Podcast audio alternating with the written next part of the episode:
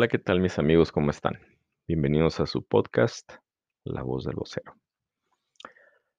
El día de hoy decidí hacer un, episodio más y encontrarnos por aquí, por este medio, em, pues para platicar de las diferentes opciones que tenemos como sociedad con el presidente de cuarta que tenemos, porque pues obviamente ya no se fue, ¿no? Se había prometido, salió muy bravo a decir, bueno, si se juntan 100 mil personas, eh, yo me voy a mi rancho, ¿verdad? A Palenque, a la chingada. Me voy a la chingada, dijo, ¿no? Obvio, no cumplió su palabra. Obvio, no se fue a su rancho. Obvio, vamos a estar atascados con él un buen tiempo, un buen tiempo más, ¿no? Entonces, el señor, aquello de cumplir así, cumplidor, cumplidor, cumplidor, no es. Entonces, vamos a ver qué hacemos. ¿Qué opciones tenemos, no? Y, a la vez también he visto que se ha estado polarizando mucho el discurso en las redes, eh, polarizando mucho el discurso en las calles.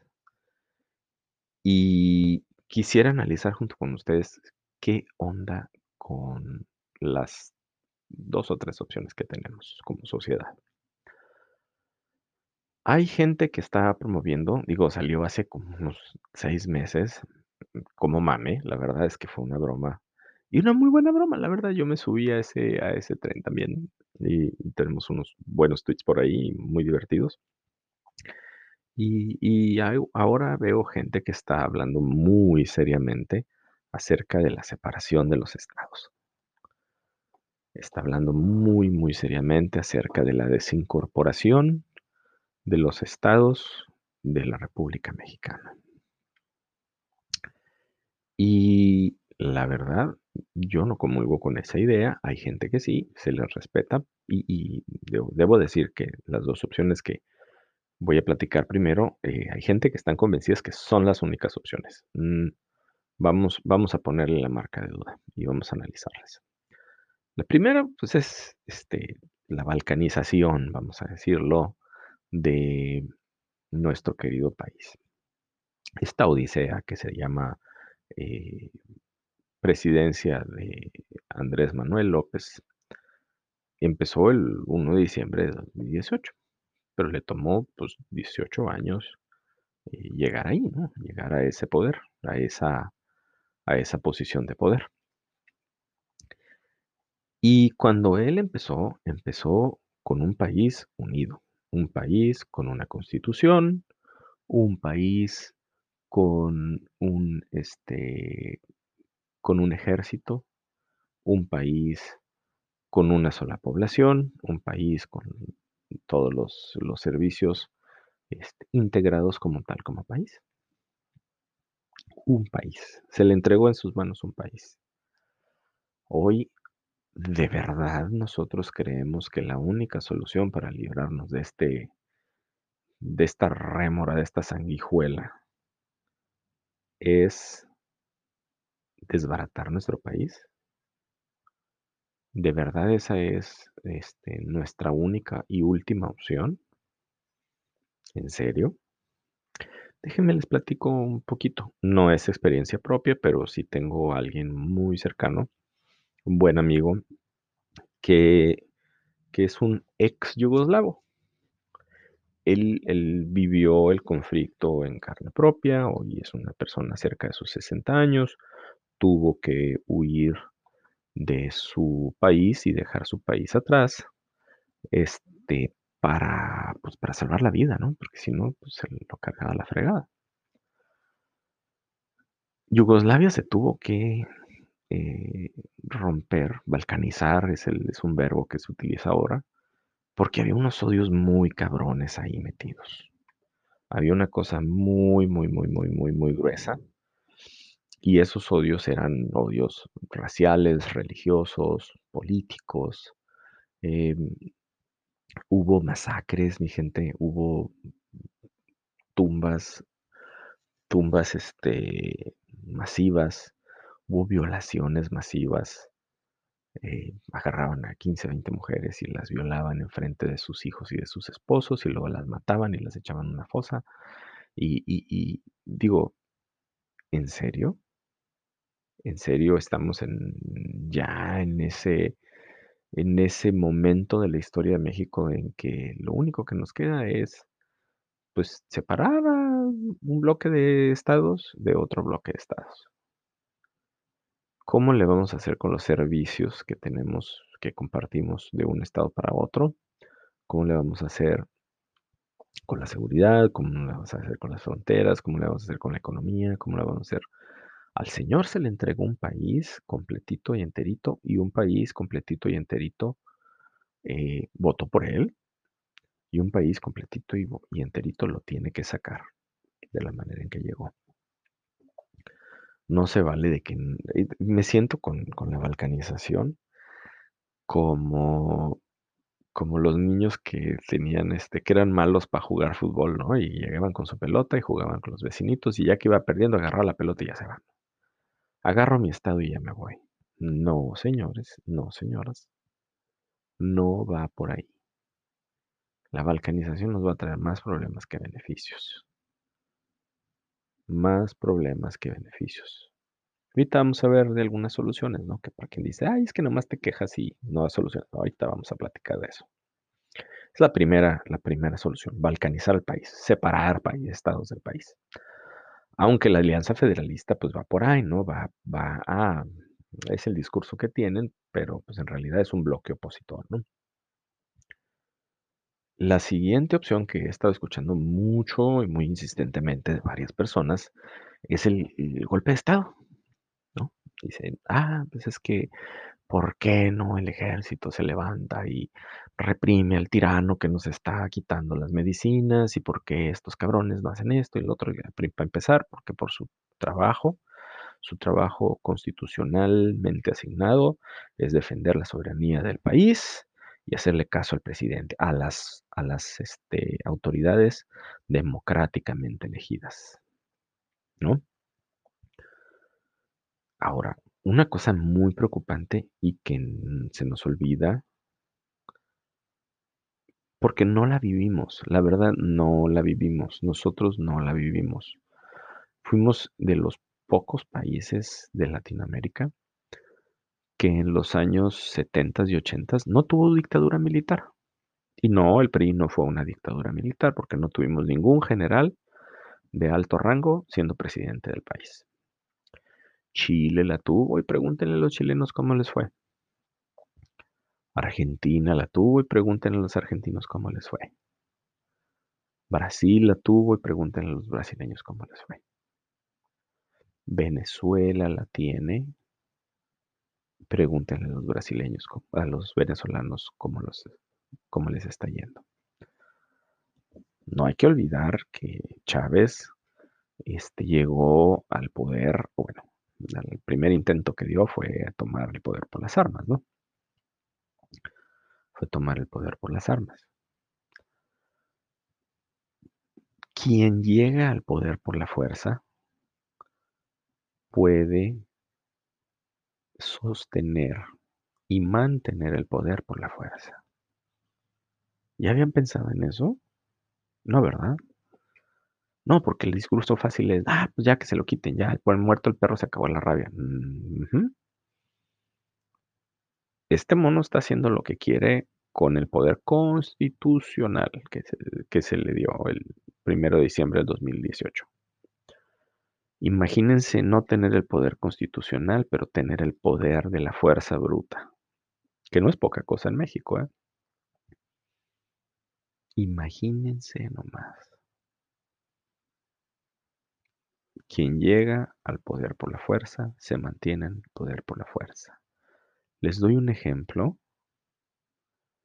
Fidel Castro.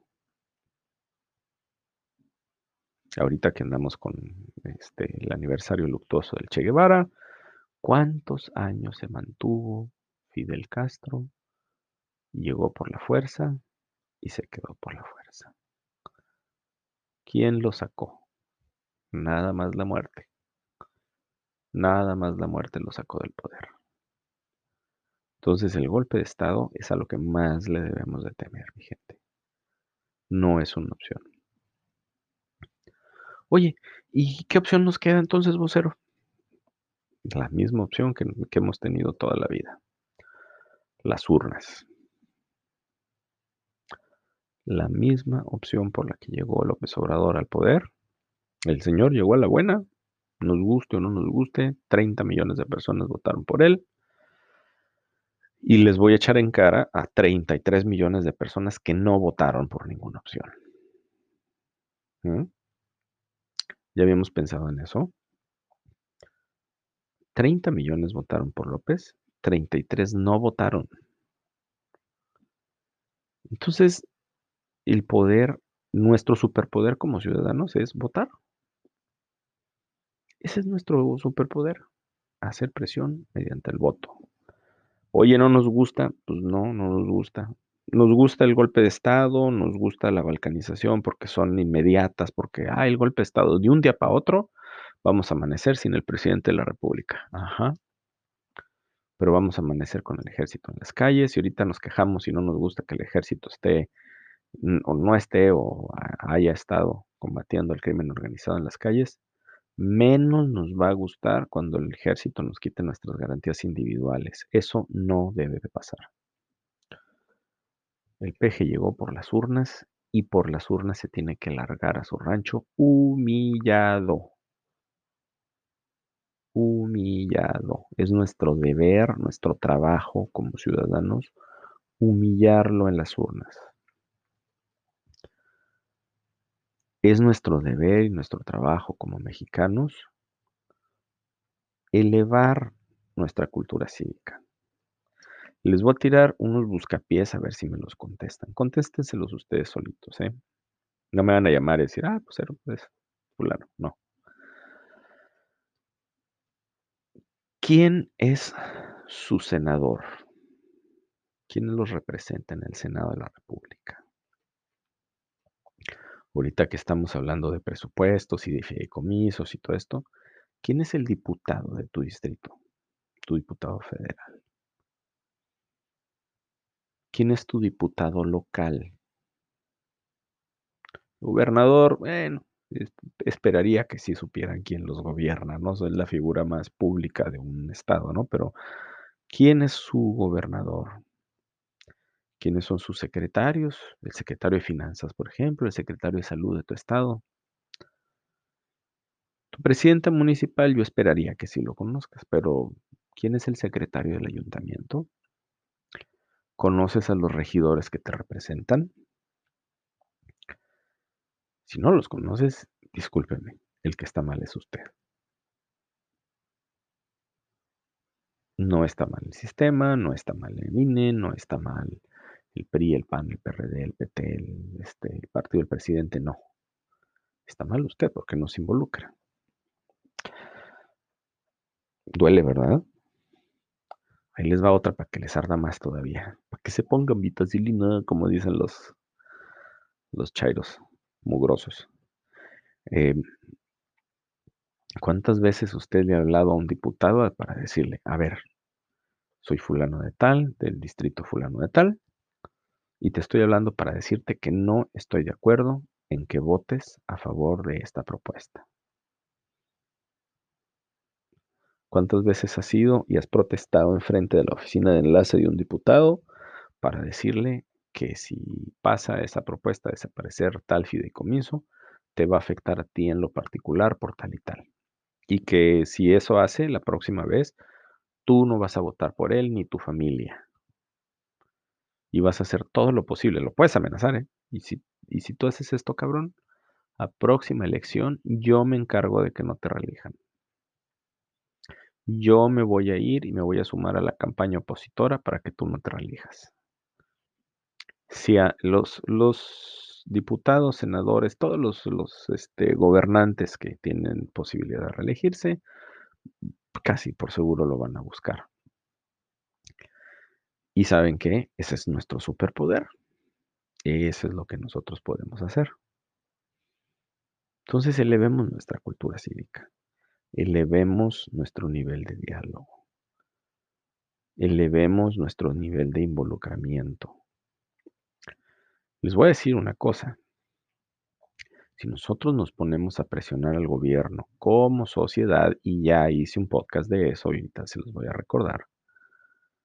Si hacemos una presión positiva hacia el gobierno,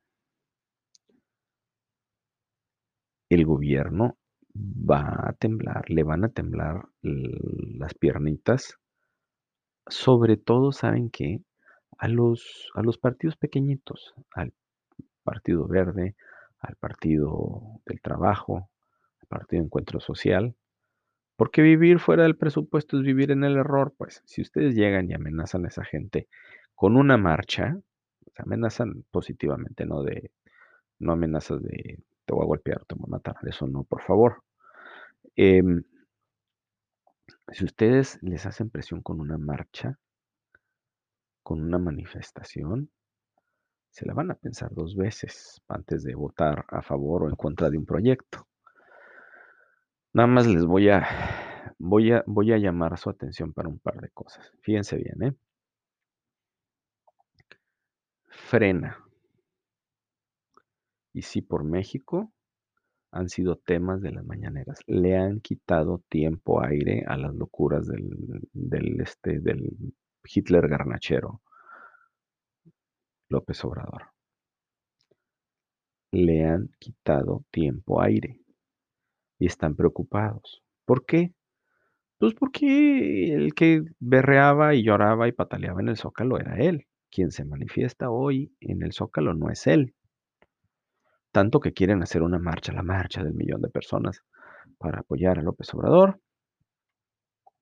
Quieren apoyar la marcha y quieren llegar al Zócalo y no pueden. ¿Por qué? Pues porque hay manifestantes de frena en el Zócalo y no van a poder llenar el Zócalo porque la gente frena no se va a mover porque es su derecho constitucional manifestar este, libremente sus ideas y lo están haciendo tomando la plancha del Zócalo. Tienen todo el Zócalo tomado y no saben cómo le arde el fundillo a López Obrador de que el zócalo esté tomado. Esas mamadas las hacía él. Esas jaladas las hacía él. él era el rey de los plantones. y que alguien llegue y le diga, güey, yo no estoy contento contigo, es una piedra en el zapato, es un mensaje muy poderoso. Mm, muy poderoso igualmente es el, el mensaje que está mandando Sí por México al sumarse a este tipo de manifestaciones en contra con una asociación civil de mi amiga Alejandra Morán, quien manda un saludo, y, y traer una alternativa más de expresión. Oye, que a mí no me gustaba frena, órale, vámonos así por México. Pero vamos a manifestarnos, carajo. Vamos a hacer algo. Mi agradecimiento a la gente de Frena, mi agradecimiento y mi reconocimiento a la gente de Sí por México, porque le están poniendo frente a López Obrador. Y eso no le gusta al señor. Eh, a él no le gusta que le digan que está haciendo mal trabajo. A él le, diga, le gusta el aplauso fácil, la plaza, el ¡ah, qué bárbaro! ¡ah, eres el mejor, papacito! ¡ah! No. Que tenga el zócalo lleno de gente, que se le haga una marcha en contra y que salga otro, otro este, movimiento en contra de él, es, es símbolo de nuestros tiempos. Y saben qué, van a salir más movimientos. Y ojalá saliera un movimiento por cada estado. Ya les platiqué, se los platico en un minuto. Lula da Silva y Dilma Rousseff gobernaron Brasil por 13 años. ¿Saben hasta cuándo duró todo esto? Hasta que la gente salió a marchar. Lula da Silva y Dilma Rousseff habían llenado, llenado las cortes de jueces a modo. Miren, el abogado personal de Lula da Silva, el que era el abogado del PT de allá de Brasil, es juez de la Corte Suprema de abogado del partido, así, así de pinches sinvergüenzas, nos quejamos de la ministra contratista que es amiga, digo, perdón, este, esposa del amigo de López, el abogado del Partido del Trabajo de Brasil es este, ministro de la Corte Suprema. Así se las gastan. De ese nivel es el, el brasileño. Bueno, ese abogado le dio miedo echar para abajo el pedido de eh, habeas corpus, se llama ya, que es como un amparo para que Dilma no saliera de la presidencia. No la amparó. ¿Saben por qué? Porque millones de brasileños salieron a las calles. Salieron 10 millones de brasileños a las calles un día, nada más en la Avenida Paulista, que es como decir este Paseo de la Reforma aquí en México, se juntó un millón de gentes. Y búsquenle manifestaciones fora Dilma, en Avenida Paulista, búsquenle en Google, por favor. No me crean a mí, busquen y vean cómo se ve un pueblo reclamándole a sus gobernantes. Y cuando eso pasa, cosas bonitas pasan. A estos cabroncitos les van a temblar las piernas y van a decir, ah, caray, no le voy a, dar mi apoyo en esta iniciativa porque si no me van a venir a hacer una manifestación aquí en mi oficina. Si no me van a venir a fregar aquí a, este, o me van a llamar, que tienen que tomar la llamada. O no me van a reelegir. Acuérdense, digo, estos vivir fuera del presupuesto es vivir en el error, dicen ellos, ¿no? Entonces, este, si algo le tiene amor a un político es amor al hueso. Eso tenemos que tener claro y lo tenemos que entender. Entonces, mi gente, moraleja, la balcanización no es una opción. No es una opción. Le entregamos un país y un país nos quedamos. El golpe de Estado lo es menos. Es menos una opción. La opción que nos quede es salir a votar. Por cierto, un saludote y un abrazote a mis amigos de Hidalgo y de Coahuila que van a salir a votar libremente ahora el día 18. Pónganse su mascarilla, lávense las manos, llévense su gel y váyanse a votar. No se vale quedarse en casa, no se vale dejarle la decisión a otros. Váyanse a votar, muchachos. Ni un voto a Morena. Hay distritos que están muy cerca del PRI o muy cerca del PAN. Ni un voto a Morena, muchachos. Tenemos que elevar nuestra cultura cívica. Y esa es tarea que les quiero dejar. Tenemos que elevar el nivel de conocimiento de debate. Tenemos que tener los datos para debatir. Tenemos que tener los datos para debatir. Muchachos, cuídense. Voy a cerrar con una reflexión. Estamos a, principios, los primeros días de octubre. Voy a dejar. Generalmente mis podcasts no los grabo con fecha o no menciono cuándo porque son muy, son muy genéricos, pero voy a dejar una nota acerca del día en que estoy grabando esto. Es el 10 de octubre. Gente, la pandemia se está acelerando de nuevo. La pandemia se está acelerando de nuevo. Solamente que la diferencia es que ahora ya no le tenemos miedo al bicho. Aprendimos a convivir sin, con él y la gente pues está valiéndole madre. La gente está este, muy quitada de la pena, sin cuidarse, está saliendo a la calle, está yendo a fiestas, está yendo a restaurantes, está... No, hay que cuidarnos.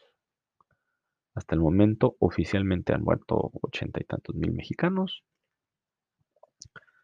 Si no nos ponemos abusados de aquí al fin de año, o sea, lo que hemos, el camino que se ha recorrido en la pandemia en cinco o seis meses, se va a duplicar de aquí al fin de año otros 80, 70, 80 mil muertos. No puede ser eso, mi gente. Hay que cuidarnos, hay que ser responsables con nosotros y con nuestra gente alrededor. Les deja un saludo muy caluroso su amigo Don Vocero y espero que pasen un excelente día.